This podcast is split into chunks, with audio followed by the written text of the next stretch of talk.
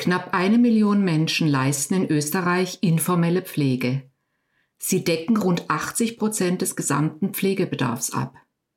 Pflegende Angehörige sind also die größte Gruppe der Pflegepersonen. Willkommen zur zweiten Folge beim Sterbekompass. Wenn's dich selbst betrifft. Der Mutmach-Podcast. Wir bieten praktische und kompetente Informationen und Hilfestellungen zum Leben, dem letzten Lebensabschnitt und würdevollem Sterben und Tod an.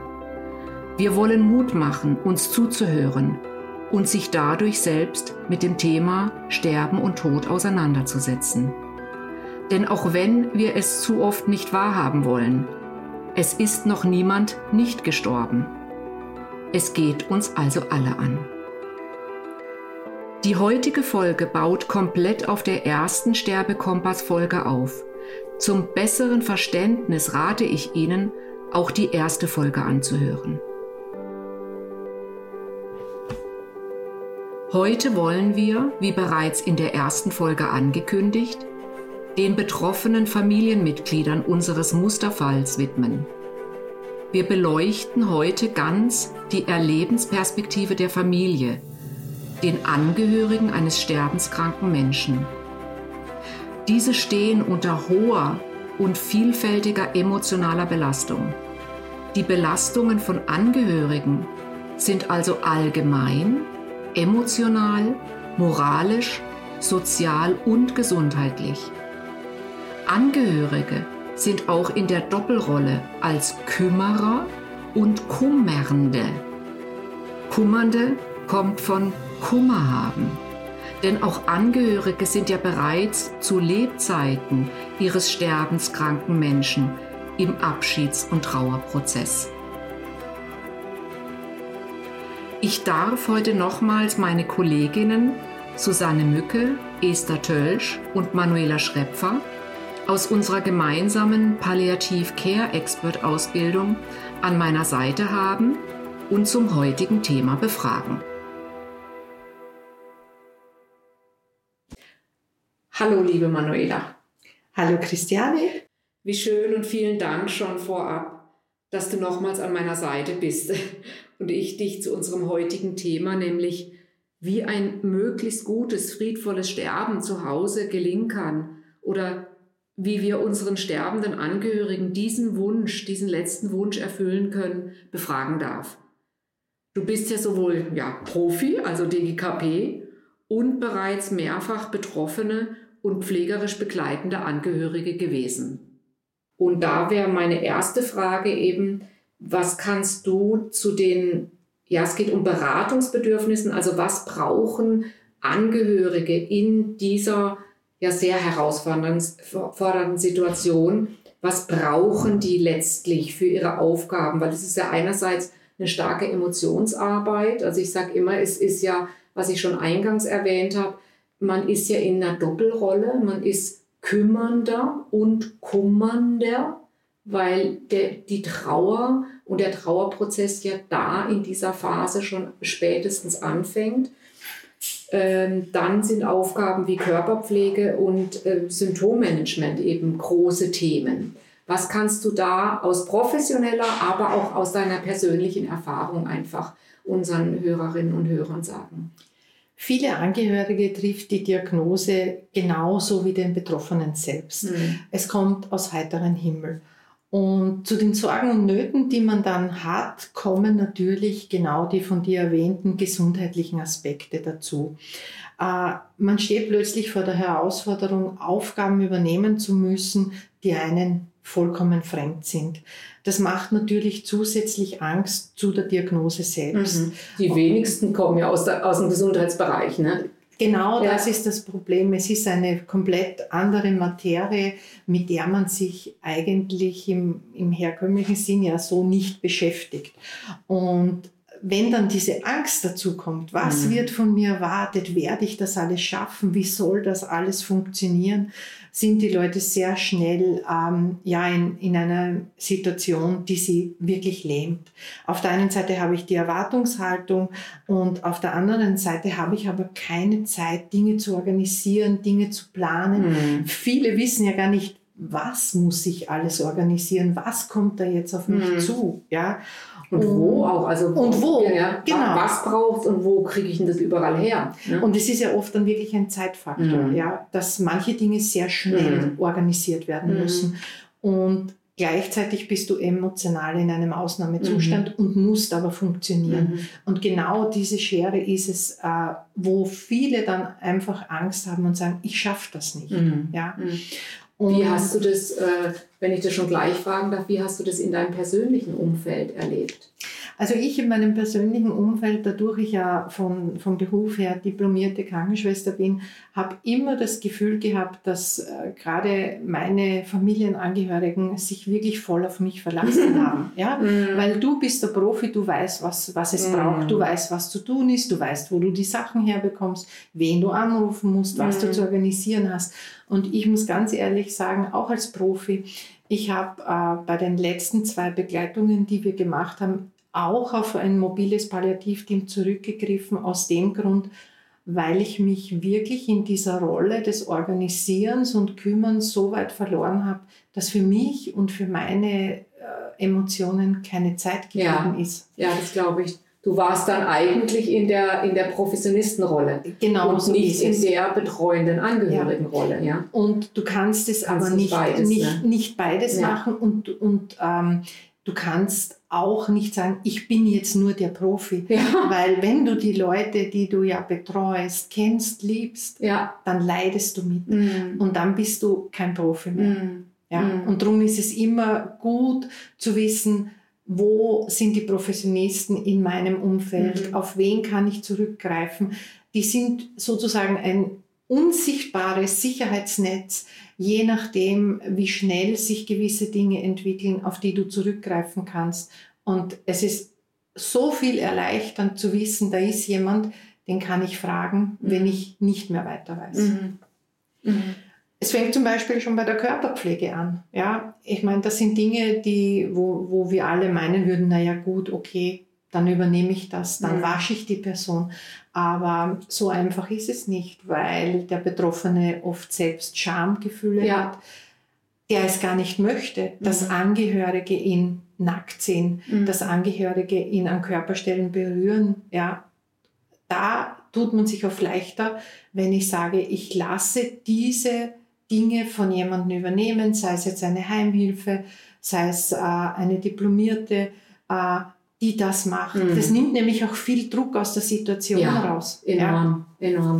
Ich habe wirklich auch in meinem Umfeld erlebt, äh, dass es elendlange Diskussionen zum Thema Körperpflege ja. gegeben hat, weil der Betroffene es nicht mehr selber machen konnte, aber gleichzeitig es nicht zugelassen hat, dass die anderen Angehörigen das machen. Mhm. Und dann oder auch nicht so klar formulieren kann oft, oder? Dann ist nur so, ah, ich will nicht oder ich will nicht ich brauche oder ich brauche nicht ja. und so weiter. Und das kostet und aber das viel Kraft und absolut. Energie, wenn du über solche Dinge Tag für Tag diskutieren absolut. musst. Und es, es frustet teilweise auch die Angehörigen, weil sie sagen, ich gebe ja mein Bestes, ich, ich versuche ja alles, was ich kann und dann möchte ich nicht über so grundsätzliche Dinge Streiten jeden Tag ja. aufs Neue streiten. Genau, Streit ist oft ein Thema, das du in, in der Phase nicht haben möchtest, mhm. weil du weißt, dass die Zeit begrenzt ist. Mhm. Ja? Mhm. Und wenn du da ein Team hast, die sagt, gut, dann machen wir das. Mhm. Da seid ihr außen vor.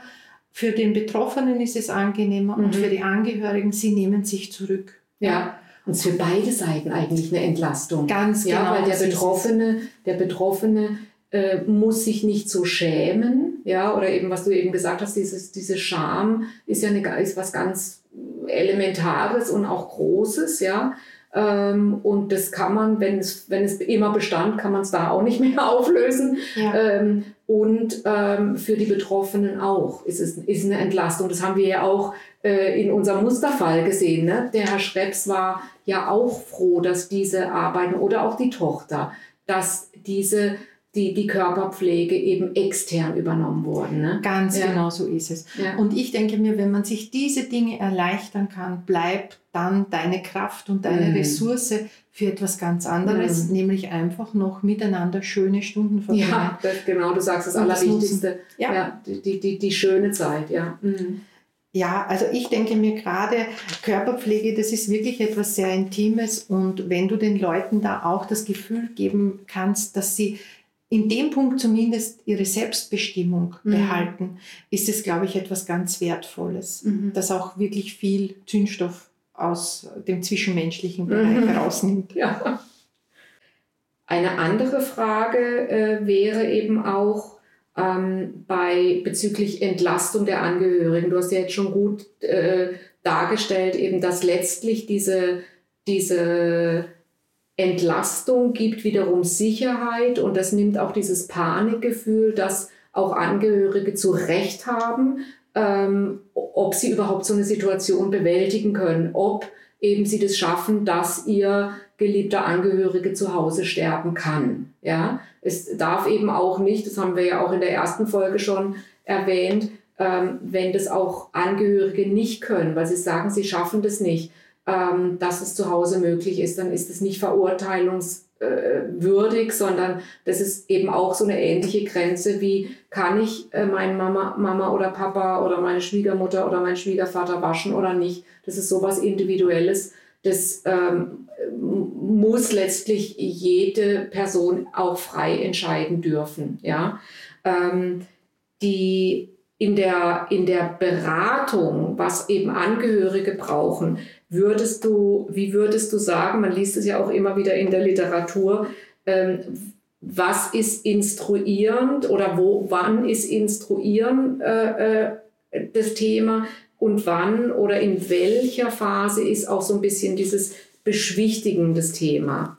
Ähm, kannst du dazu was sagen, wie du das erlebt hast, sowohl jetzt also von außen, wenn ihr wurdet ja auch vom mobilen Palliativteam betreut, ähm, oder wie du es von deiner eigenen Erfahrung eben auch, auch gemacht ähm, oder erlebt hast? Ich glaube, es ist ganz wichtig, ähm, gerade dieses äh, professionelle Team an seiner Seite mhm. zu haben, weil ja jeder Fall anders gelagert ist. Es gibt äh, vielleicht Patienten, wo der Schmerz ein, ein, eine große Problematik darstellt. Es gibt vielleicht Patienten, wo Atemprobleme, Atemnot äh, mhm. ein, ein Problem darstellt. Und das sind wirklich essentielle Dinge ähm, und da brauchst du Professionisten, weil da bist du als Angehöriger sehr schnell mhm. überfordert. Ja, niemand schaut zu, wenn sich die Leute im Bett vor Schmerzen windern. Niemand schaut zu, äh, wenn die Leute keine Luft bekommen. Ja. Und das sind oft die Momente, wo man dann wirklich in der Überforderung äh, ja, den Notarzt ruft. Ja. ja. Und wenn du aber Leute hast, die mit dir im Vorfeld schon aufgrund der Diagnosestellung, aufgrund der Erkrankung sagen können, okay, das wir, werden die Probleme sein, die auf uns zukommen werden. Wir erarbeiten jetzt einen Notfallplan, wir erarbeiten Notfallmedikamente. Mhm die Angehörigen werden eingebunden, ähm, die legen vielleicht einen venösen Zugang, die legen vielleicht einen subkutanen Zugang und die stehen auf deiner Seite, die zeigen dir, wie es geht und du weißt ganz genau, wenn dieser Moment eintritt, dann habe ich dieses oder jenes zu tun. Mhm. Und das ist äh, einfach diese Entlastung auch der mhm. Angehörigen. Du kannst Fragen stellen, ja, und du weißt, die Leute kommen in regelmäßigen Abständen zu dir. Das heißt, ähm, Du, du kannst dir Dinge aufschreiben und wenn es manchmal sehr dringend ist, du kannst die Leute erreichen. Und das ist wirklich etwas, was für die Leute eine immense Unterstützung mhm. ist. Das ist dieses Ne? gehalten und getragen ja. werden. Ja. ja. Wir haben das, glaube ich, auch beim, beim Fall, unserem Musterfall gesehen, äh, wo der Herr Schreps gesagt hat, er ist ein Grobmotoriker. Ja, und wenn, wenn wir uns daran zurückerinnern, obwohl er sich selbst als Grobmotoriker bezeichnet hat, hat er im Laufe der Betreuung seiner Gattin so viel an, an Fähigkeiten an sich entdeckt, ja. äh, von denen er im Vorfeld nie gedacht ja. hat, dass er diese Tätigkeiten mhm. ausführen kann, dass er diese Dinge machen kann ich glaube, das ist es einfach. Du kannst über dich hinauswachsen, wenn du die richtige Beratung, die richtige Betreuung an mhm. deiner Seite hast. Mhm. Und ich glaube, was wir auch nicht vergessen dürfen, jeder Mensch hat aufgrund seiner eigenen Lebensgeschichte Strategien entwickelt, mhm. ja, wie er mit gewissen Dingen umgeht. Ja. Und ähm, es kann jetzt sein, dass du vielleicht etwas tust, wo ich auf den ersten Blick sage, mein Gott, du bist emotional so kalt, ich, mhm. ich kann das nicht aushalten. Aber wenn ich jetzt vielleicht ein Profiteam an meiner Seite habe, die da vielleicht zwischen den Angehörigen vermitteln, dann äh, sehe ich vielleicht das Ganze von einem anderen Blickwinkel, mhm. nämlich, dass es für dich die einzige Möglichkeit ist, wie du diese Situation mhm. im wahrsten Sinn des Wortes überleben kannst, mhm. nämlich aushalten mhm. kannst und ähm, in seinem eigenen Schmerz, in seiner eigenen Angst in der Situation gestehen wir aber den anderen diese Dinge gar nicht zu, sondern wir haben einen Tunnelblick. Ja, absolut. Und wir haben auch so eine bestimmte Vorstellung, ich glaube, wir alle, was, was ist Gutes, äh, sich um jemand sorgen, also dieses Caring ähm, und, und was ist zugewandtes, äh, was ist zugewandte Pflege da haben wir schon sehr starke Bilder im Kopf. Und wenn, wenn wir dem nicht oder jemand aus, der, aus dem Familiengefüge dem nicht entspricht, dann wird oft auch schon so eine Vorverurteilung gemacht. Ja? Ganz genau. Und dass du sprichst was ganz Wichtiges an, eben zu sagen, da äh, muss man ganz, ganz vorsichtig sein. Ja. ja, weil es passiert leider auch oft gerade in so herausfordernden Situationen, dass dann die Angehörigen untereinander in Streit ja. geraten, weil einfach viele Konflikte, denen man sich im Vorfeld ja gar nicht bewusst ja, war. Die ja, unterschwellig einfach brodeln. Die lodern und brodeln, ja, äh, ja, ja. Äh, die kommen dann mhm. an den Tag. Und, mhm. und im Prinzip wollen ja alle nur das eine. Mhm. Ja? Das Beste für die Person, die man betreut. Mhm. Und da kann wirklich der Blick von außen oft große Unterstützung mhm. äh, bringen, nämlich was sind denn die Wünsche, Hoffnungen, vielleicht auch die Sehnsüchte, was gibt's denn noch an ungesagten mhm. oder ungeklärten Dingen, mhm. die man vielleicht jetzt so kurz vor Ablauf der Lebenszeit noch für sich selber geklärt haben mhm. möchte. Mhm. Ja? Und ähm, jemand, der von außen einen Blick wirft, ähm, beurteilt oder verurteilt nicht, was der innere Kreis oft sehr gern mhm. tut. Jetzt nicht bewusst, aber einfach, wenn du schwellende Konflikte hast, ähm, ist es oft die logische Konsequenz Total. in dieser emotional Ausnahmesituation. Eben. Es ist ja für alle eine emotionale äh, äh, äh Hochkrisenzeit, wie man so schön sagt. Ganz genau, ja. das Natürlich für die Person, die geht und sterben wird, ja. ähm, aber eben fürs ganze soziale Umfeld. Wie hast du das wie hast du das als in deiner Familie und mit deiner Familie ähm, erlebt? Habt ihr da so, hast du das Gefühl gehabt, ihr so mehr oder weniger ähm, seid ihr eine Einheit, zieht ihr alle an einem Strang? Ähm, dass das eine gute Zeit war oder gab es da eben halt auch im Verlauf Höhen und Tiefen also, jetzt von unterschiedlichen Angehörigen? Ich muss ganz ehrlich sagen, wir hatten sowohl als auch. Mhm. Ähm, also die äh, erste Person, die wir betreut haben, war unsere Oma. Mhm. Und da gab es am Ende eigentlich einen Riesenstreit, weil jeder unterschiedliche Vorstellungen gehabt hat, wie es laufen soll. Und wir waren so zwei Fraktionen. Die einen wollten unbedingt den Wunsch des Sterbens zu Hause erfüllen. Meine Oma war ein sehr selbstbestimmter mhm. Mensch, hat fünf Kinder zur Welt gebracht und alle fünf auch zu Hause äh, zur Welt gebracht, mhm. geboren. Oh, ja. Und sie wollte verständlicherweise dann auch ja. zu Hause gehen. Ja. Und dann gab es halt äh, zwei von diesen fünf Kindern hatten panische Angst, mhm. ähm, was auch immer da jetzt auf sie zukommen wird und wollten das eigentlich nicht zu Hause machen. Mhm. Und es gab dann einen Riesenknall und das Schlimmste war eigentlich, dass die Oma das halt miterlebt hat, wie ihre Kinder sich wegen ihr in Strade geraten. Wow. Und das ist natürlich ja. sehr schwierig. Mhm. Mhm. Aber man lernt, man lernt dazu.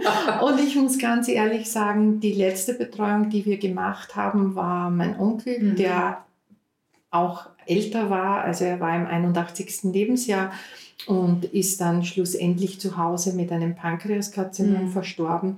Wir hatten wieder die Hilfe vom professionellen Palliativteam und ähm, für uns war es eigentlich ein Bilderbuchfall. Also mhm. bei all der Trauer, bei all dem Schmerz mhm. und bei all dem Zusehen müssen und teilweise auch ohnmächtig zusehen müssen, äh, waren wir am Ende wirklich sehr stolz auf uns, weil weil wir es geschafft haben. Toll. Er konnte zu Hause in seinem mhm. Heim gehen, er konnte schmerzfrei gehen mhm. und es war friedlich und dann auch dieses Abschiednehmen. Ähm, es hat einfach für uns alle gepasst und gut funktioniert. Im Nachhinein betrachtet, ähm, als Oma bist du irgendwo so, ja, das Familienoberhaupt, äh, der die Familie zusammenhält. Mhm. Vielleicht waren die Emotionen da auch ein bisschen aufgeladen oder, oder heftiger als beim Onkel, der selber kinderlos war, nicht verheiratet war, weil du durch das Verwandtschaftsverhältnis einfach. Ja, ist eine andere äh, Dynamik. Genau. Ganz klar. Ja, das sage ich jetzt als Therapeutin. Ja, ja, ja absolut. Aber wir ja. haben beides mhm. erlebt und, und man lernt und mhm. schlussendlich, und das ist, glaube ich, auch das Schöne, was daran bleibt, ist, es kann die Familie noch enger aneinander mhm. binden mhm. und es zeigt dir eigentlich auch äh, als Familienverband, wie stark du bist mhm. und was du alles schaffen kannst. Und im Nachhinein betrachtet, denke ich mir oft, wenn mir das im Vorfeld jemand gesagt hätte, das und das und das werdet ihr machen oder das und das mhm. wird auf euch zukommen, ich hätte wahrscheinlich den Vogel gezeigt und gesagt, auch du. sicher nicht, das auch schaffen wir sogar, nie. Ne? Ja. Nie. Ja, auch obwohl du. ich die fachliche Expertise habe, obwohl ich den fachlichen mhm. Hintergrund habe, obwohl ich bei vielen Dingen weiß, was wird auf uns zukommen. Mhm. Und trotz alledem mhm. äh, hätte ich gesagt, nie im Leben mhm. kriegen wir mhm. das hin. Mhm. Das hast du ja schon in, in unserer ersten Folge so schön auch äh, zusammengefasst zu sagen, was da deine Tante so als, äh, ich glaube, das könntest du jetzt nochmal wiederholen. Ja, genau. also sie hat so, dann gesagt, so wir, wir ja. sind zu Profis herangeworden, ja. erwachsen, obwohl wir, ich in dem Punkt eigentlich gar kein Profi sein ja. möchte. Ja. Aber das zeigt einfach, wie wichtig es ist, die richtigen Informationen mhm. zu haben, ähm, einen Ansprechpartner mhm. zu haben, der dir wirklich mit Rat und Tat mhm. zur Seite steht, der dir teilweise Dinge einfach abnimmt und sei es nur bürokratische Dinge wie, wo kriege ich ein Krankenbett her, mhm. äh, wie kriege ich meine Verordnungen für zum Beispiel ja. Inkontinenzprodukte, wer organisiert mir das, wo kriege ich einen Plan her für Schmerztherapie, mhm. ja, wie reiche ich beim Pflegegeld ein. Ja. Also das sind alles Dinge, die ja. für die Betroffenen unüberwindbare Hürden scheinen, ja.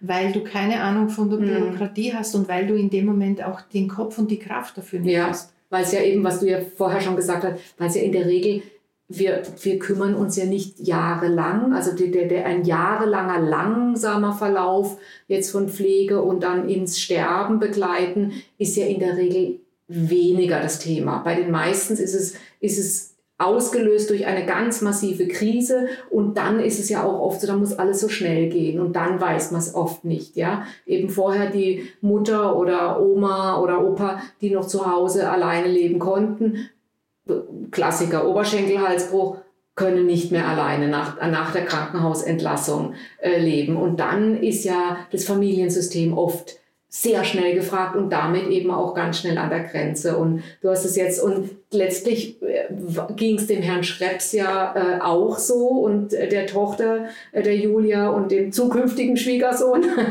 dem Benny, ähm, dass eben durch die Begleitung von außen, jetzt Hauskrankenpflege und eben mobiles Palliativteam, dieser Sicherheitsaspekt ja, gegeben wurde, das, die, das, dieses Vertrauen, hey, wir schaffen das auch, wir wollen diesen Wunsch erfüllen und wir trauen es uns Tag für Tag mehr zu, weil wir diese Begleitung haben. Ne? Genau. Und das hast du ja auch so schön durch den Satz, was du dann und deine Tante dann zusammenfassend gesagt hast. Wir wollten es nie werden, wir wollten in sowas nicht Profis werden, aber wir haben es gut hingekriegt. Und diese Sinnhaftigkeit, das, das erzählen ja viele Angehörige auch, dass auch wenn das jetzt nicht eine Lieblingsaufgabe ist, die man sich so gegriffen hat im Leben, sondern vom, vom Leben gekriegt hat, sage ich immer.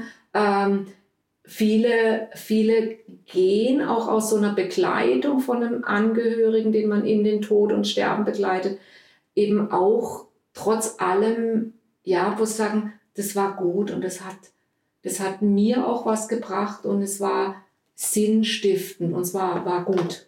So wie, du vorher, so wie du vorher gesagt hast, Christiane, man soll niemanden verurteilen oder äh, ein schlechtes Gewissen mhm. machen, wenn jemand sagt, ich traue mir das nicht mhm. zu, ich schaffe das nicht. Mhm. Aber umgekehrt muss man auch sagen, du weißt erst, ob du es kannst, wenn du es zumindest versucht mhm. hast. Ja? Genau. Und ich denke mir, gerade in gesagt, der ja. Zeit nach dem Tod kann es für die Trauer ein schwacher Trost sein, ja, weil du das Gefühl hast, du hast dein Bestes gegeben ja. und du hast eigentlich den letzten Wunsch erfüllt, mhm. weil wir wissen alle nicht, wohin geht es nach dem Tod, geht es mhm. noch wohin? Mhm. Das ist ja auch ein Riesenthema an und für sich für sich. Aber wenn es irgendwo hingeht, ja, dann kann man sagen, ähm, ich möchte eigentlich die Schwelle dort übertreten, wo ich mich geborgen und sicher mhm. fühle. Und das ist das eigene Zuhause. Mhm. Und wenn das Umfeld dir genau das ermöglichen kann, ja, dann ist es meistens für die Hinterbliebenen wirklich ein schwacher Trost für viele, aber doch ein Trost zu sagen, ich habe es geschafft. Ja, ja, ja, Das war unser Ziel ja. und das haben wir gemeinsam mhm. erreicht. Mhm. Ja, ich kann das, ich kann das ähm, total nachvollziehen, was du gesagt hast. Und es ist auch, es, es, es fördert wieder so einen jetzt nicht mehr ganz so starken Schmerz von mir zutage, weil ich zum Beispiel das in der Begleitung mit meinem Vater, also ich habe beide Eltern in ihr altes Alter und äh, Sterben und Tod begleitet, aber eben letztlich diese Wunscherfüllung bei meinem Vater war nicht möglich. Und genau die Sachen, die du jetzt auch gesagt hast, ich wusste nicht, wo kriegt man so schnell ein Pflegebett her, wo kriegt man das her, das mehr, betreuendes System, ich kann es nicht allein, ich, ich habe ich hab wirklich Panik gehabt. Und es letztlich waren es dann nur, äh, ging es eigentlich um Stunden. Mein Vater ist dann relativ schnell verstorben, innerhalb von drei Tagen. Und ähm, es, ein Teil von mir sagt, es ist okay, es ging nicht anders, aber es ist natürlich auch so ein Schmerz. Und deswegen kann ich so gut verstehen, wenn man wenn man es geschafft hat, ähm, dann als Familiensystem, dass das auch, ah, das nimmt nicht die Trauer, aber zu sagen, den Wunsch konnten wir erfüllen und das ist wahrscheinlich schon was, was einem selber dann auch so ein bisschen stabilisiert. Und das musste ich halt im Nachhinein, nach Papas Tod, musste ich das machen und mir auch so ein bisschen verzeihen ist vielleicht ein großes Wort, aber äh, halt einordnen in auch Realitäten. Ja. Genau, das ist der Punkt, Christiane. Mhm. Wir alle haben Wünsche, wir alle ähm, ja, malen uns manchmal aus, wie es gehen könnte, aber wenn die Situation mhm. sich dann plötzlich überschlägt, hast du oft gar nicht mehr diese Entscheidungskompetenz. Ja? Und ähm, ich denke mir, genau deswegen sitzen wir hier und sprechen, weil wir für dieses Thema sensibilisieren möchten. Mhm. Ja? ja? Wir möchten dem Ganzen Raum geben, dass der Tod etwas ist, der zum Leben dazugehört und dass wir es nicht per se einfach auslagern, weil es uns vielleicht aus unterschiedlichen Ängsten oder welch anderen Ursachen immer unangenehm ist, sondern dass wir sagen, was wünschen wir uns, was wünschen sich die Betroffenen und wie können wir diese Wünsche mit professioneller Unterstützung ein wenig annähern. Mhm. Ja? Und wenn es uns gelingt, glaube ich, ist es auch eine Bereicherung für uns. Wir lernen, glaube ich, durch Begleitungen auch sehr viel über uns selber. Oh ja. Und wir mhm. dürfen uns aber auch verzeihen, wenn es nicht mhm. gelingt oder nicht immer so gelingt, wie man sich das wünscht, weil ja, wir alle sind Menschen und wo viele zusammenarbeiten, da menschelt es manchmal genau. einfach. Und wir sind alle keine Musterfälle. genau. Das ist jetzt doch ein wunderbares Ein wunderbarer Schlusssatz zwischen Theorie und Praxis. Genau. Klafft oft eine große Lücke. Gut, vielen Dank, Manuela. Sehr gerne. Hallo Esther, jetzt zu dir. Du warst ja schon in unserer letzten Folge dabei und ähm, ich möchte dich heute eben auch aus deiner langjährigen, glaube wie lange warst du? 15 Jahre? Ja. ja. Perspektive aus der Hangauskrankenpflege ähm, befragen und mit ins Boot holen zu unserem Thema eben die Perspektive oder aus der Perspektive der Angehörigen das Sterben zu Hause zu beleuchten. Und Gratulation noch, du bist ja ganz seit kurzem jetzt im in einem stationären Hospiz. Ist das richtig? Ja, ja, das stimmt. Es gefällt mir auch sehr gut. Seit zwei Monaten. Oh ja, das, das ist noch wirklich, ja. Ganz frisch ganz und frisch. sehr spannend. Schön, prima.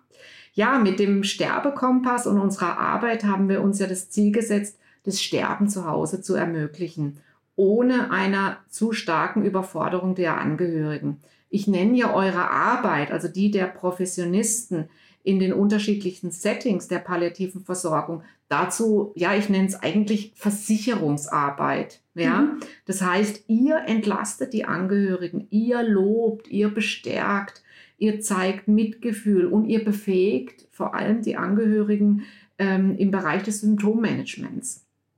Und ähm, ja, du hast in der, in der letzten Folge schon eindrücklich, wirklich toll geschildert, was du machst. Und kannst du da einfach auch nochmal jetzt entweder aus der Hauskrankenpflege oder wenn du auch schon jetzt aus dem, aus dem stationären Bereich, Hospizbereich Beispiele hast, kannst du uns da so, ja, aus deiner täglichen Praxis äh, äh, uns ein paar Beispiele nennen und plaudern mit mir.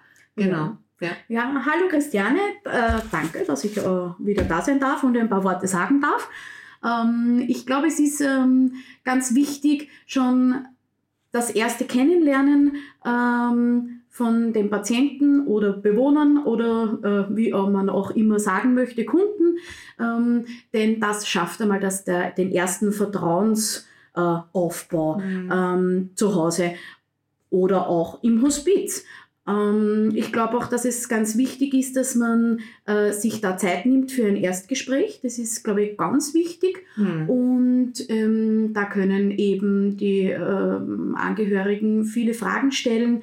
Äh, ich glaube, es geht auch ganz viel um finanzielle Absicherung zu Hause vor allem, äh, weil ja die Angehörigen oft ähm, auch den Job dann nicht mehr ausüben können mhm. oder äh, in Homeoffice nebenbei das noch machen und ihre Angehörigen pflegen. Äh, da ist es ganz wichtig, sie zu unterstützen mit diesen ganzen finanziellen Anträgen, die es gibt, äh, wie Pflegegeld, Pflegekarenz. Dann äh, denke ich mir, ist auch diese Hilfsmittelbeschaffung so mhm. wichtig, wie Leibstühle, Pflegebetten, Sitzkissen, Rollstühle. denn ein Rollstuhl kann ja so viel Freiheit bedeuten für die Menschen, ja, äh, einfach nur mal in den Garten hinaus. Mhm. Das ist für viele Leute äh, dann wirklich fast nicht mehr möglich. Mhm. Ja. Und wieder ein Stück Freiheit, was sie kriegen, ne? durch diese Mobilität. Auf ja. jeden Fall, ja. auf jeden Fall. Mhm. Und Sonnenstrahlen im Gesicht zaubert wirklich fast jedem Patienten ein mhm. Lächeln äh, mhm. ins Gesicht. Ja. Mhm.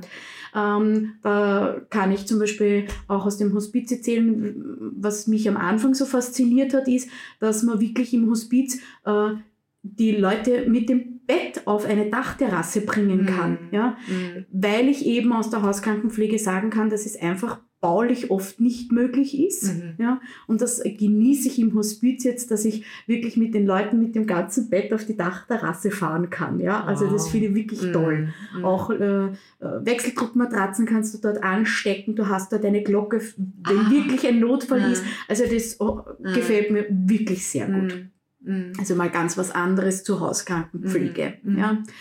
Dann ist es, äh, glaube ich, auch ganz wichtig, dass man den Angehörigen zu Hause diese Pflegetätigkeiten näher bringt, dass man sie zuschauen lassen kann, wie man es macht. Mhm. Ja? Eine Körperpflege, ähm, ja, eine Mobilisation in den Rollstuhl, ähm, bei Schluckstörungen, auf was man aufpassen muss, dass man beim Essen eingeben, Eben, ja. äh, dass da äh, sich die Patienten nicht verschlucken. Ja, ja, weil letztlich müsst ihr doch anleiten, weil ihr seid ja nicht, ihr seid ja nur einmal oder zweimal am Tag da.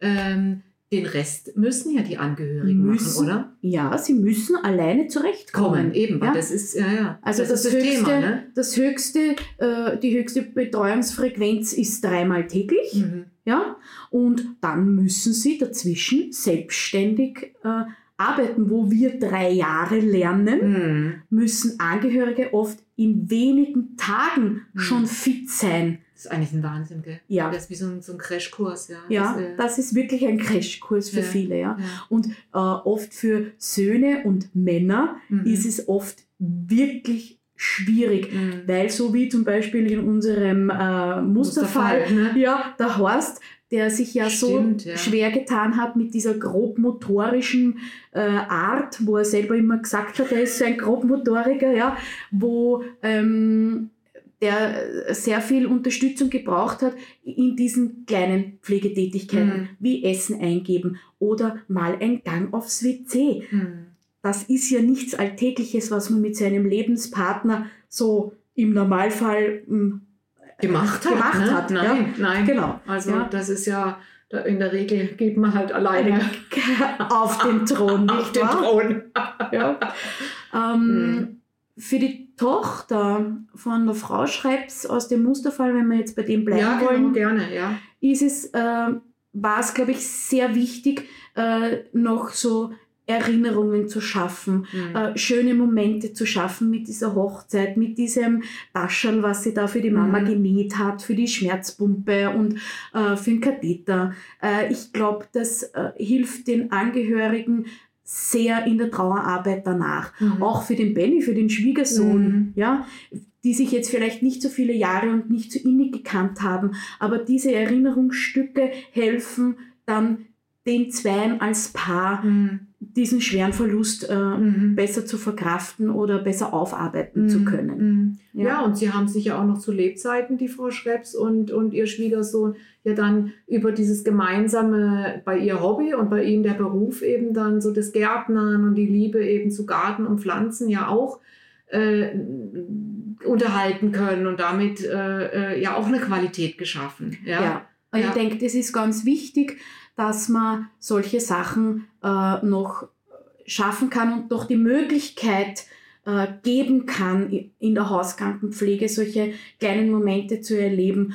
Und ähm, ja. Könnt ihr das auch anleiten? Sorry, dass ich unterbreche, aber könnt ihr das auch anleiten, wenn ihr zum Beispiel so merkt, ah, das, das wäre jetzt gut, weil ihr seid ja so intensiv dann doch in den Familien, dass ihr zum Beispiel dann auch Angehörige motiviert, zu sagen, Mensch, äh, probieren Sie das doch das mal oder ähm, ja, machen Sie das mit Ihrer Mutter oder ähm, schauen Sie doch ein Fotoalbum zusammen an. Also wenn man so, ich komme euch so als so Ideen auch in dieser Anleitung zu so, was man so, so Quality Time, also so intensive Zeit miteinander verbringt, was über die Pflege und das sich kümmern hinausgeht. Macht ihr das auch? Das ist ja schon fast therapeutisch. Ja. das jetzt, aber oh, das ja. seid ihr sicherlich auch, oder? Ja, es ist oft so ein, so ein kleiner Stups, den sie brauchen. Nur, ähm, oh, was haben Sie da im Regal stehen? Ist das vielleicht ein Fotoalbum? Ah, ja. Und dann holt man das schon raus. Und ich hatte mal einen Herrn äh, in einem kleinen Dorf, äh, der war total äh, lieb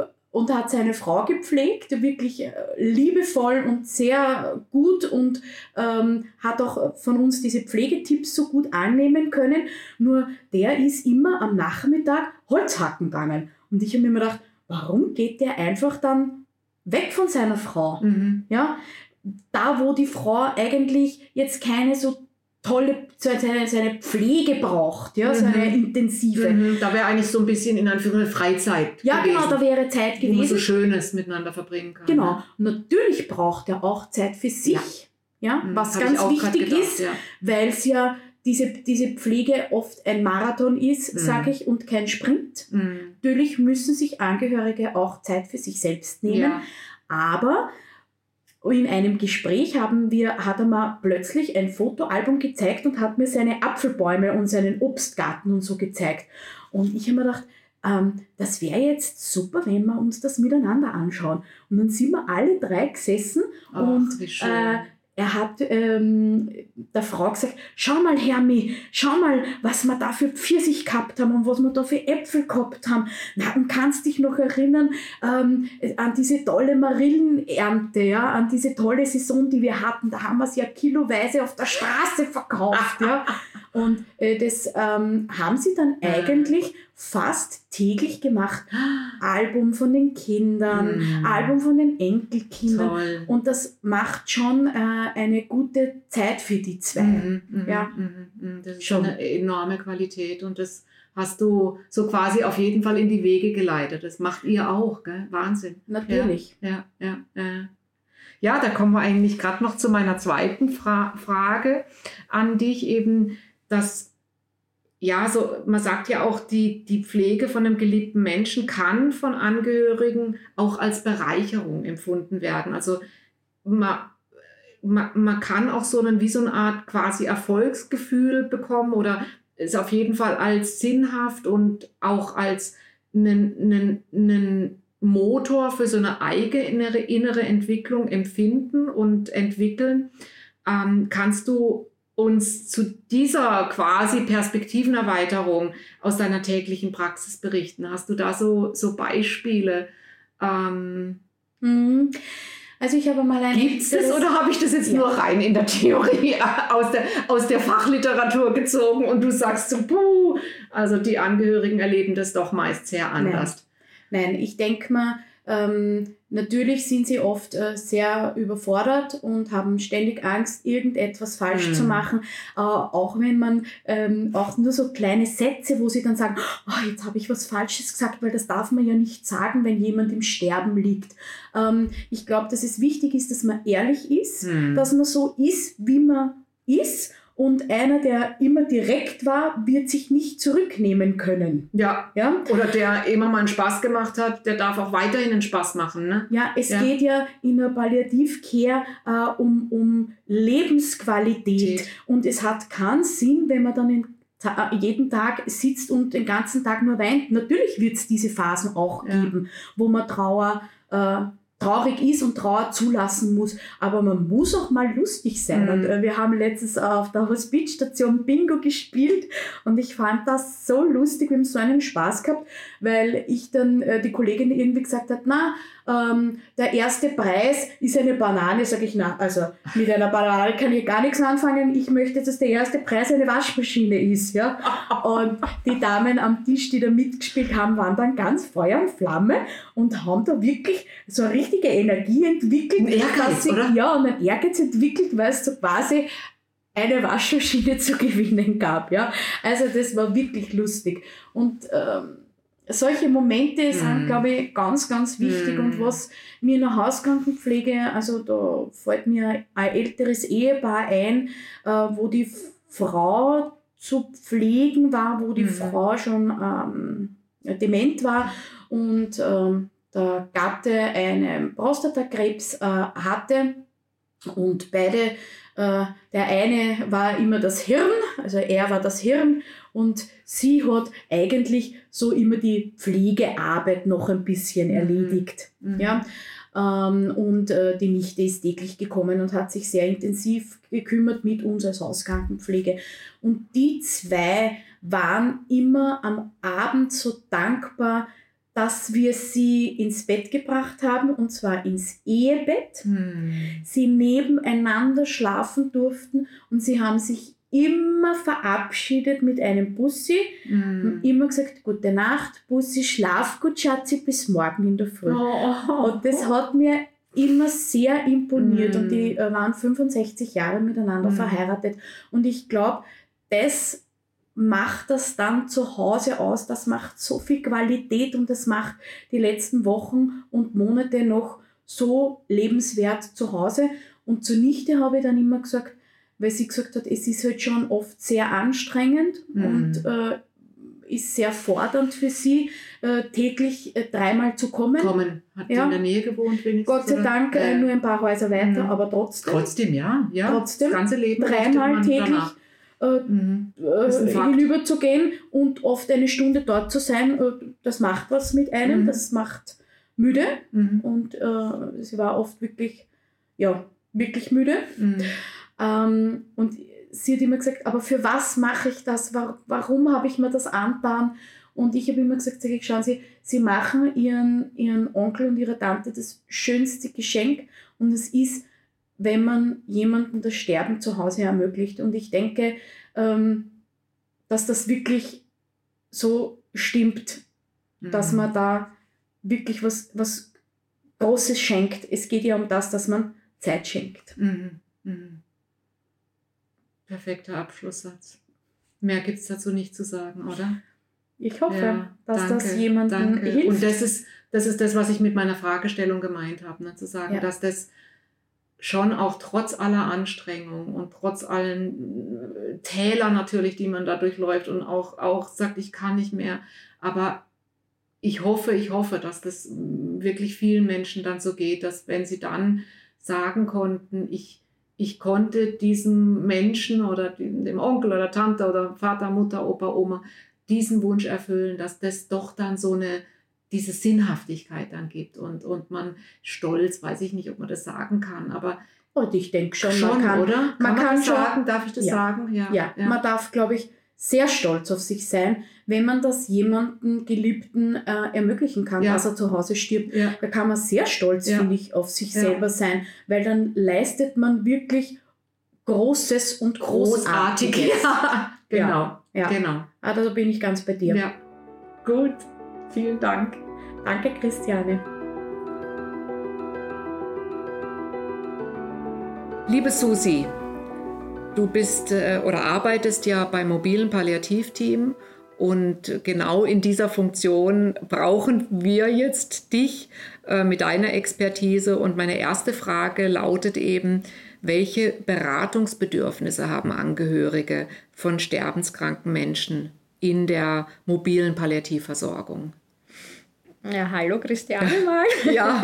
Ich freue mich auch, dass ich mit dabei sein darf. wieder. Ähm, Im Vordergrund steht bei den Angehörigen meistens also mal die Pflege. Wie kann ich jetzt meinen Gatten, also nicht Freund, äh, betreuen zu Hause? Wie funktioniert das mit der Pflege? Also das ist meistens die erste Frage, wo wir dann die Hauskrankenpflegen weitergeben, die Nummern von privaten Krankenschwestern haben wir bei uns auch. Also es, oft, die Anrufe sind doch oft ähm, ohne dass schon die Hauskrankenpflege Ja. in, in, in, Ja. in der Familie ist, oder? Genau, Ja. Ah, okay. Ich dachte, dass ihr immer letztlich Ja. äh, in zweiter oder dritter äh, Reihe kommt. Ja, nee, ist- gar nicht unbedingt. leider jetzt dann so, dass ja zu wenig Kapazitäten immer sind bei der Hauskrankenpflege und die Angehörigen schon probieren, dass sie jemanden erreichen, aber dann haben die keine Kapazitäten, dann haben sie schon Volkshilfe, Caritas und die gewissen Organisationen angerufen und dann stehen sie aber da und sie haben niemanden und sie können jetzt dann nichts machen. Okay. Da ist dann immer der Gedankengang, dass wir das übernehmen können. Das ist leider beim mobilen Palliativteam nicht so. Wir können nicht alltägliche Arbeiten übernehmen.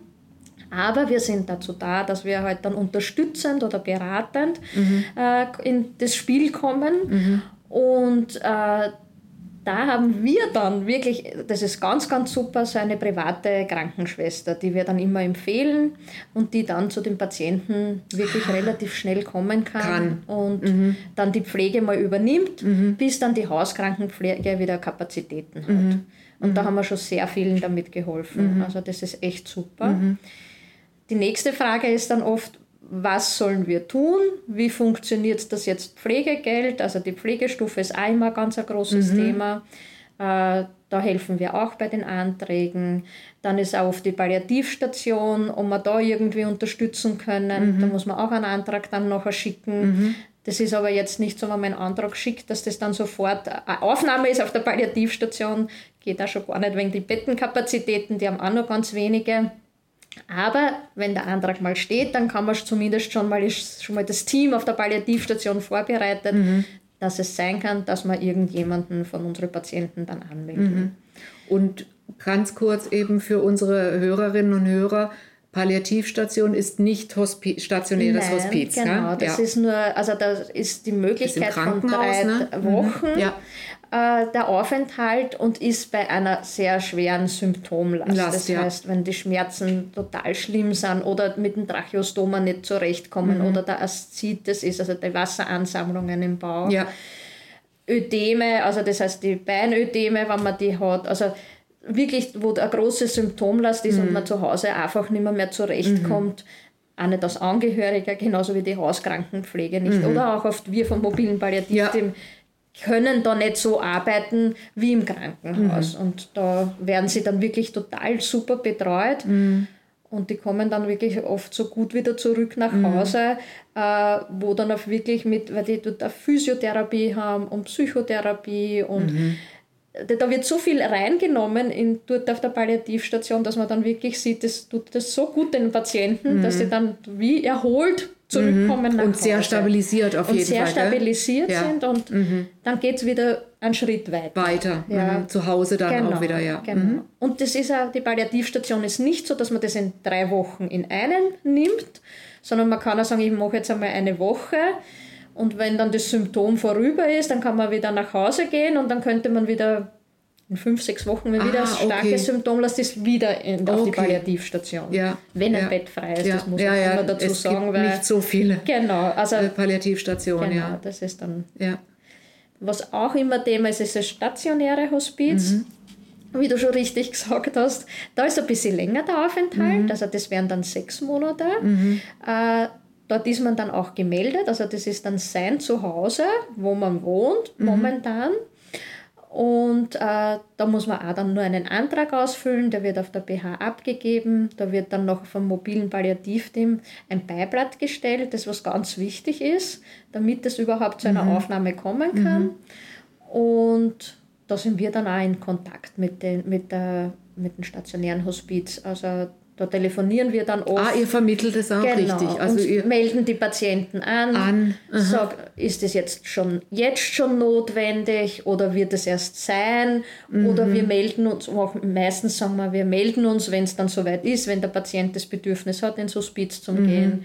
Mhm. Also das ist sehr praktisch. Mhm. Also da arbeitet man wirklich sehr gut zusammen. Und die ganzen Anträge, von denen du jetzt vorher auch gesprochen hast, Pflegegeld äh, äh, und, und, und, macht ihr das auch? Ja. Oder also leitet ihr da an oder macht ihr das wirklich also auch? Äh? Wir, wir machen es Aha. auch.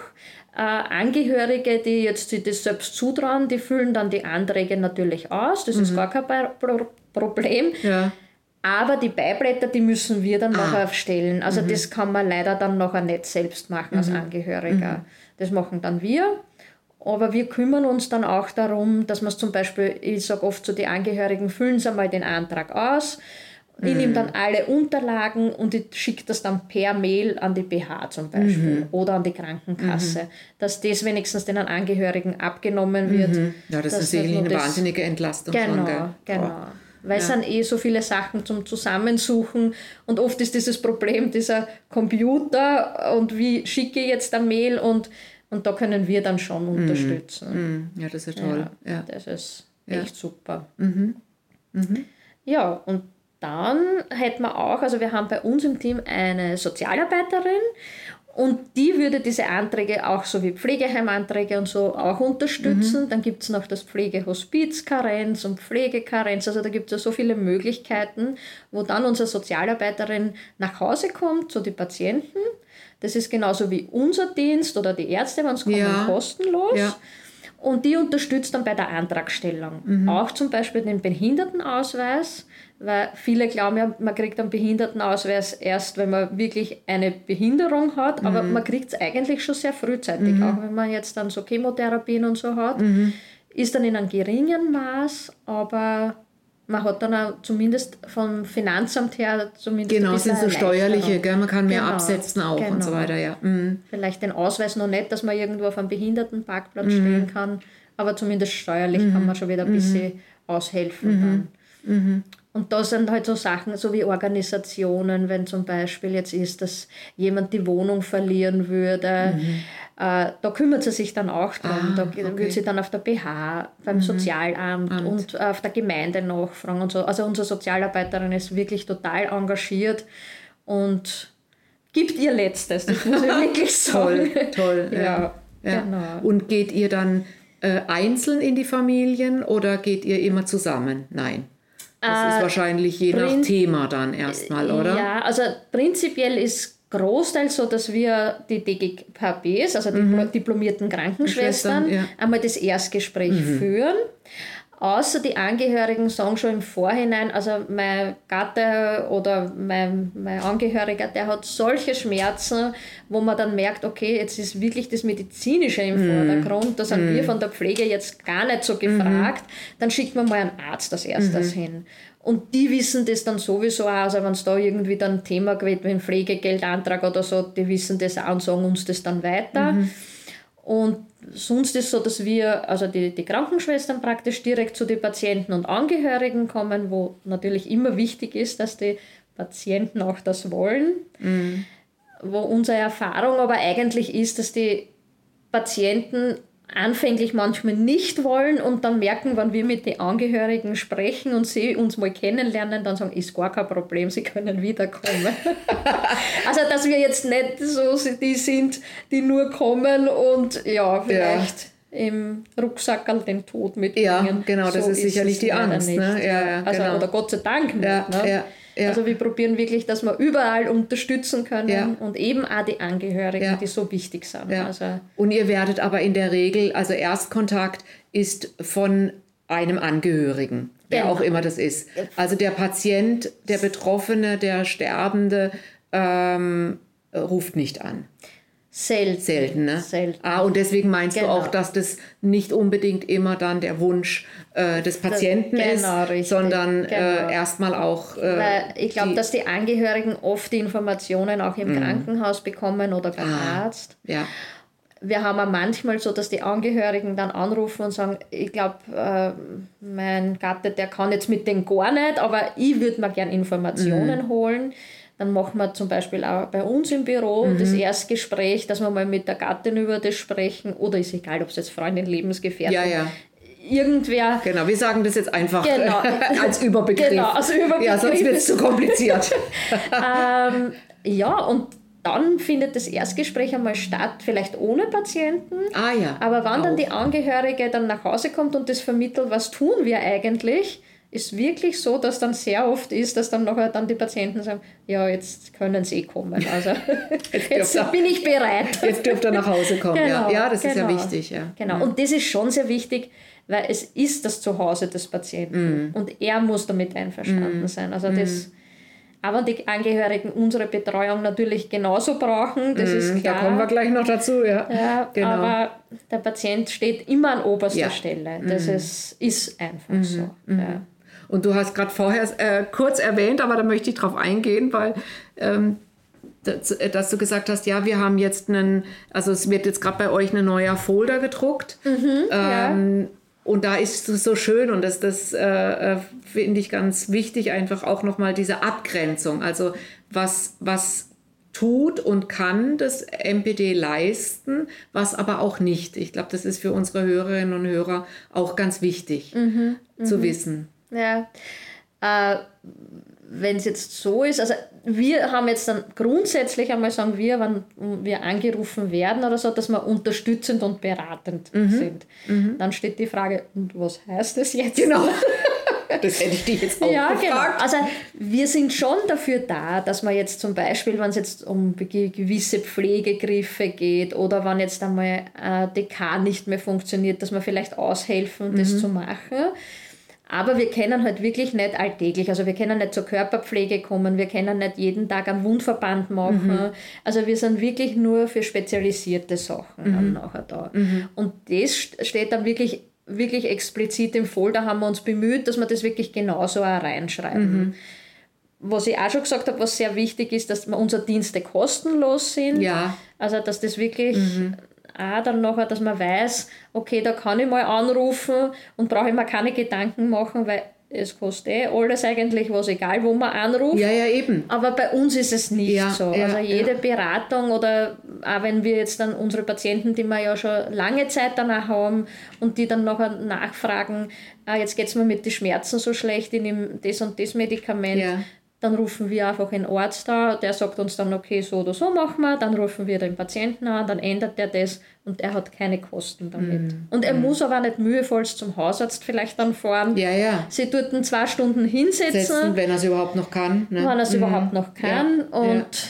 Vielleicht kann man einen Spitalsaufenthalt oft damit verhindern. Ja, ne? das wäre gerade noch ja. den, der, die nächste Frage gewesen. Ich meine, das ist ja, das ist ja auch sicherlich eine große, äh, ein großer Beitrag, den ihr leistet mit eurer Arbeit, dass sicherlich der eine oder andere Spitalsaufenthalt eben damit verhindert werden genau, kann. Genau. Ja.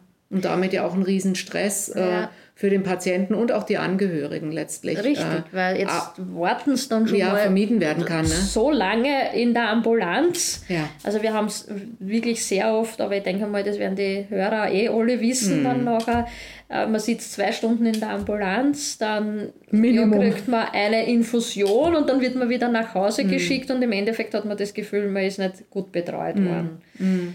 Und das glaube ich den Patienten und den Angehörigen mhm. auch, dass so ist, aber wir schauen halt, wenn wir wissen, wann das unsere Patienten sind, dass wir schon im Krankenhaus einmal im Vorhinein anrufen, mhm. den palliativen Konsiliardienst da zum Beispiel mhm. Bescheid geben, sagen, wie der Patient, welcher Zustand das ist, dass vielleicht angedacht werden sollte wegen einem stationären Aufenthalt, weil das zu Hause nicht funktioniert. Und ich muss wirklich sagen, das funktioniert dann sehr gut. Mhm. Also das dann aufgenommen. Mhm. Weil halt ich glaube, die Professionisten untereinander reden. Also ja, die, die Vernetzung, dann, ne? Genau, sie wissen dann, Aller, wenn die ne? Schwester oder der Arzt das so sagt, dann nehme ich mir den jetzt auch an. Ja.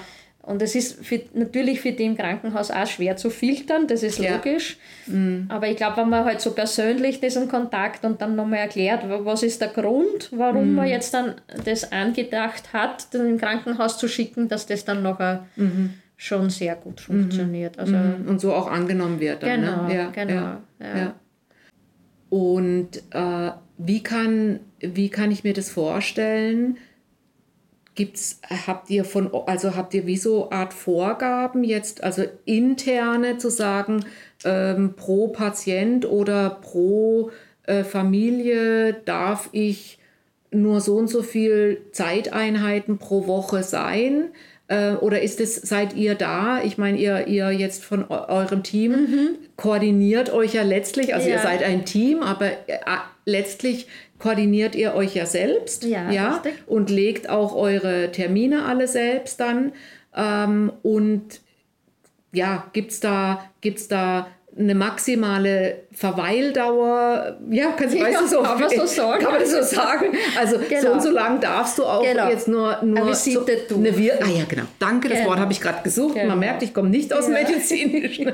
Also darf eine Visite eine Stunde lang sein oder dürft ihr das gar nicht zum Beispiel? Also ja. Oh ja. Es darf wirklich so sein. Mhm. Also es ist die, die, die Zeit ist da. Also mhm. wir, wir teilen uns das so ein, so bei einem Kennenlerngespräch ja. ist es wirklich so, dass wir mit maximal mal bis zu zwei Stunden rechnen.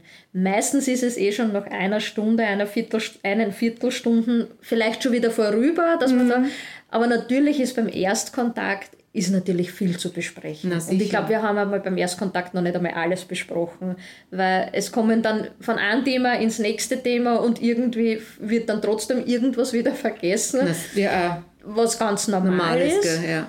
Aber es gibt keine Beschränkung. Ah, das ist toll. Es gibt überhaupt also in der heutigen Zeit. Ja, also, genau.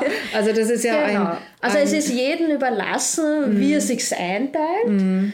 Ähm, bei, bei uns ist eigentlich so prinzipiell rechnen wir mal jetzt mit einer Stunde circa, mhm. wo wir sagen, eine Stunde werden wir circa brauchen. Mhm. Ist natürlich dann auch unterschiedlich. Manches Mal, wenn man nur zu einem Gespräch kommt, weil man jetzt dann vielleicht sonst nichts zu tun hat, weil es jetzt dann nicht irgendwelche Medikamente zum Verabreichen mhm. gibt oder ein Portakat angestochen mhm. wird oder so, dann dauert es halt vielleicht mal nicht so lang. Dafür kann es wieder dann auch anders mal ganz anders mhm. sein. Also das kann mhm. sein, dass man dann eineinhalb Stunden dort ist, mhm. weil man vielleicht in der Zwischenzeit bei der Visite dann draufkommt, ah, der Kerl hat noch vielleicht ein Medikament verändert, dann ruft man mhm. noch den Arzt auf, fragt mhm. man, ob der vielleicht gleich Möglichkeiten hat, dass er sagt, wie können wir verändern. Mhm.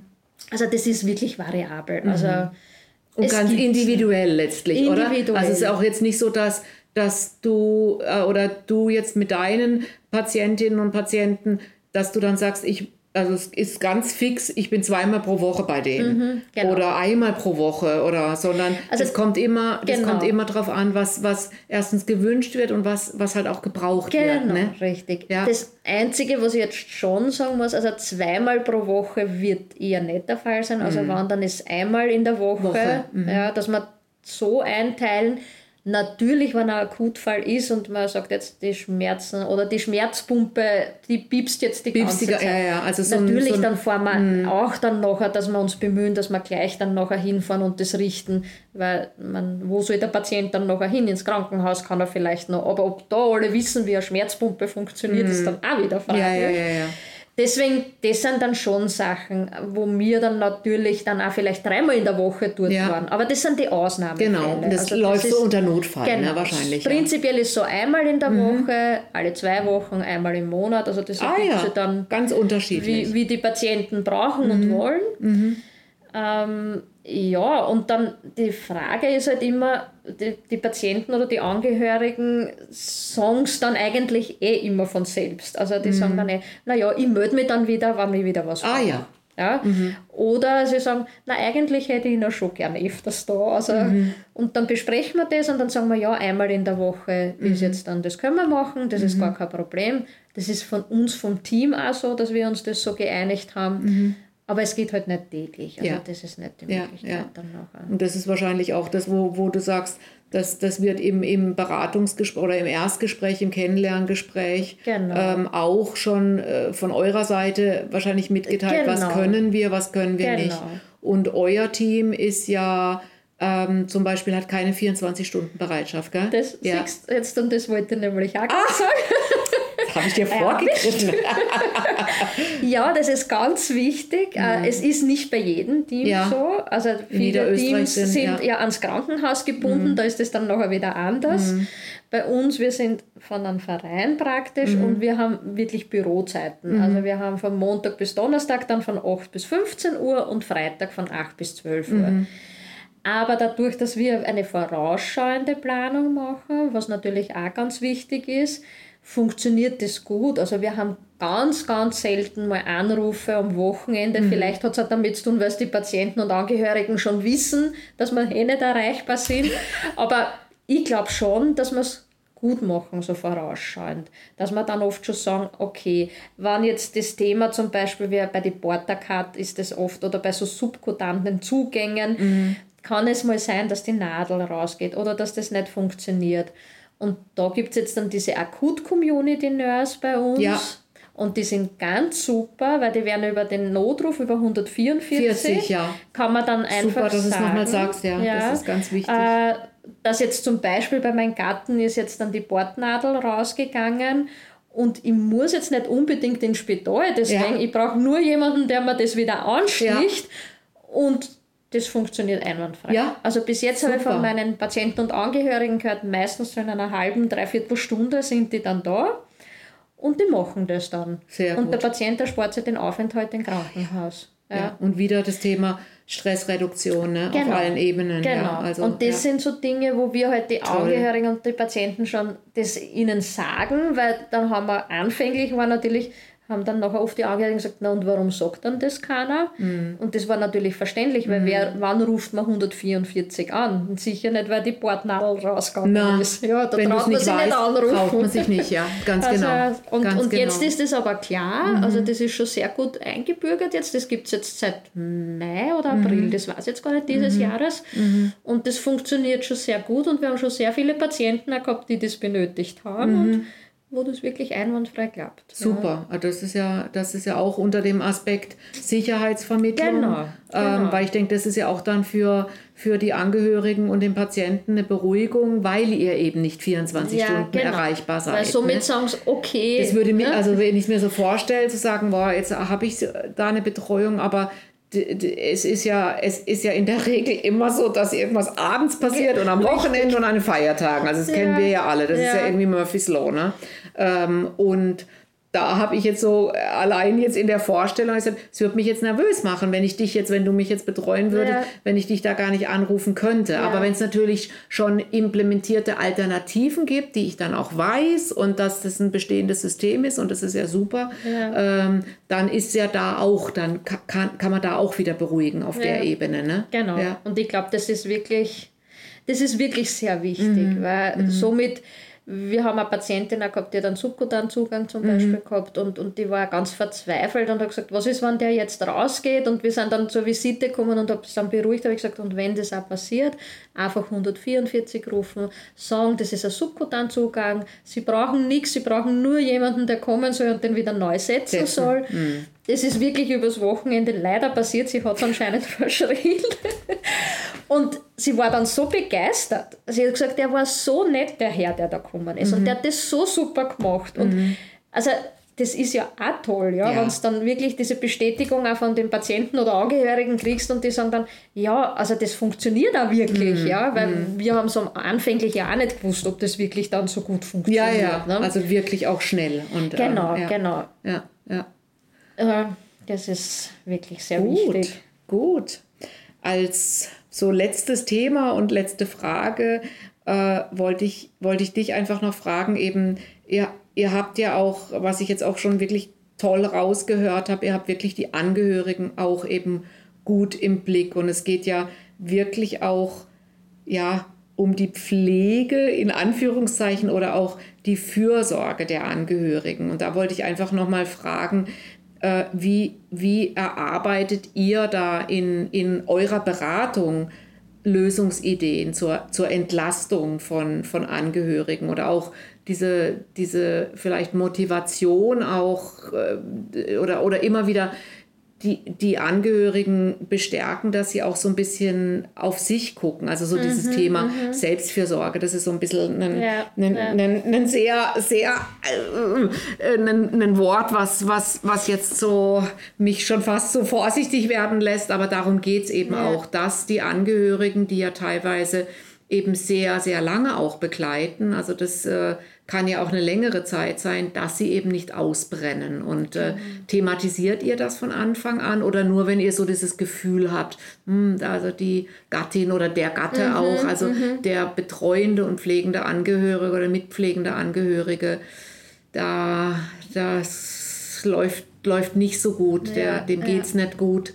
Wie, wie reagiert ihr da als Also Team? Ich glaube, ich würde schon eher sagen, dass wir die Situation abwarten. Mhm. Also zumindest bei mir ist es so. Ich schaue mir das einmal an, inwieweit braucht der Angehörige eine Entlastung.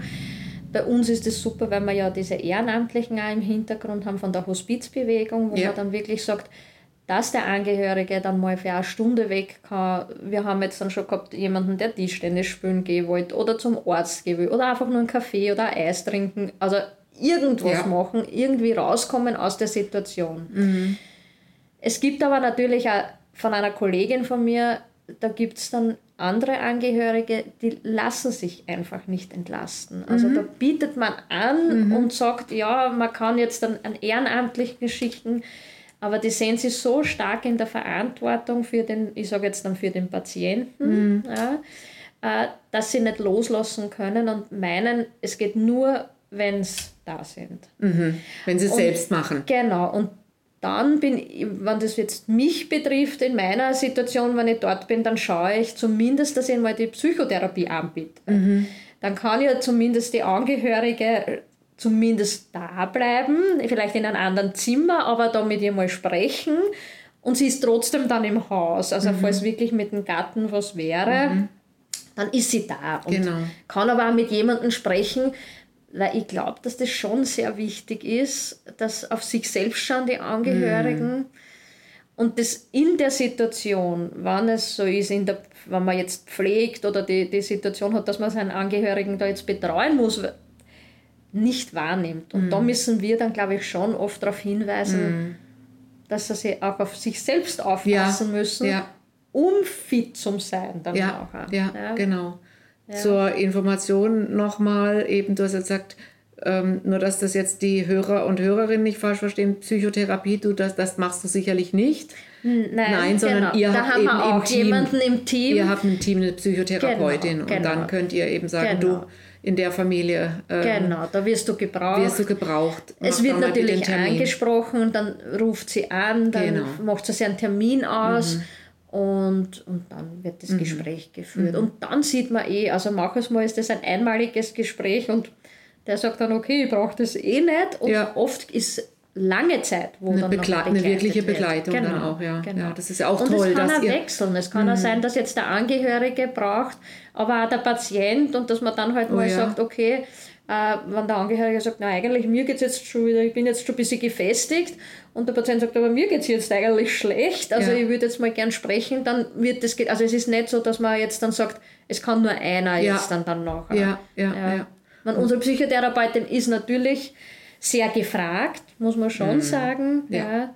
weil es ist immer eine Belastung da. Mhm. Also ob man jetzt die erste Diagnose erst vor kurzem gekriegt hat Mhm. oder ich weiß nicht, wie man das jetzt dann alles umschreiben soll, aber es ist wirklich, eigentlich wird sie, glaube ich, immer gebraucht. Ja. Absolut. Und das Ja. ist das Tolle ja in euren Teams, Genau. dass sie wirklich interdisziplinär sind Genau. äh, und ihr so viele in einem Team, äh, so viele verschiedene äh, Professionen Ja, eben unter genau. einem Dach vereint, Ja. ja, und, und damit eben äh, den, den Familien, also den, den Betroffenen und den Familien, aber eben auch in, in, in, in den breiten, breiten breiten Fächer, Fächer. in Genau. breiten Fächer Genau. äh, zur Seite stehen könnt. Ja. Ja, weil das ist zum Beispiel ja bei unseren Ärzten dann noch Ja. das, der Fall. Also wir haben zum Beispiel einen Onkologen bei uns, Ja. wir haben eine Ärztin, die DCM macht, wir haben eine Ärztin, die Homöopathie macht. Dann haben wir sogar einen Notarzt im Team. Also das ist so Mhm. viel und da kann man sich so mm, nehmen, für was man jetzt braucht. Ja, sag ich ja, ja, jetzt einmal. genau. Manche sagen, ich will es jetzt einmal alternativ auch probieren, Mhm. irgendwelche Möglichkeiten. Ich will nicht immer nur Tabletten schlucken, ich will jetzt vielleicht einmal irgendwelche homöopathischen Kügelchen nehmen oder ich will jetzt dann akupunktiert werden. Mhm. Ja, ja, so die Und- Komplementärmedizin Genau. einfach auch mit, mit reinnehmen, Und ja. dass wir das dann auch noch mit anbieten können, das ist natürlich ganz Mhm. Das toll, weil das ist natürlich auch nicht normalerweise billig. Eben. Ne? Also, und es ist aber wirklich so, dass das nicht irgendwie schamlos Mhm. ausgenutzt wird, das muss ich jetzt auch ganz, ganz ehrlich sagen, sondern die Patienten sind mit denen dann zufrieden, also die lassen sich das dann machen und sagen dann nicht, na, ich möchte jetzt, dass jeden Tag wer kommt oder Mhm. Ja. so, sondern das funktioniert wirklich gut, dass schön. das dann nachher Schön. oft dann in zwei Wochen Abständen, ein Monat oder so. Aber dass es halt dann nachher bekommen, Ja. das, ist, das ist wichtig, dass wir ihnen das ermöglichen können. Ja. Gut, das war jetzt ein ganz toller, großer und runder Überblick einfach über, über eure Arbeit Ja. und äh, vielen Dank. ja, sehr gerne. Hat mich gefreut. Für diese Folge kommen wir nun zum Schluss. Ich danke Ihnen, liebe Zuhörerinnen und Zuhörer, dass Sie wieder dabei waren. Heute standen die Angehörigen im Zentrum unserer Aufmerksamkeit. Wie geht es jenen, die ein schwerstkrankes Familienmitglied betreuen und begleiten? Was können die Fachleute tun, um den oft schweren Weg für die Nächsten etwas leichter zu machen? Denn die Herausforderungen sind vielfältig. Von körperlicher Belastung und Erschöpfung über Ängste und Einsamkeit bis hin zu finanziellen Nöten und Existenzfragen. Und dann die Ungewissheit, wird das ein Sprint oder ein Marathon? Wie muss ich meine Reserven einteilen?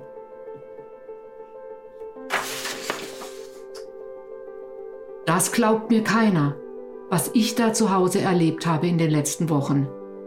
Ich war total alleine und auf mich gestellt.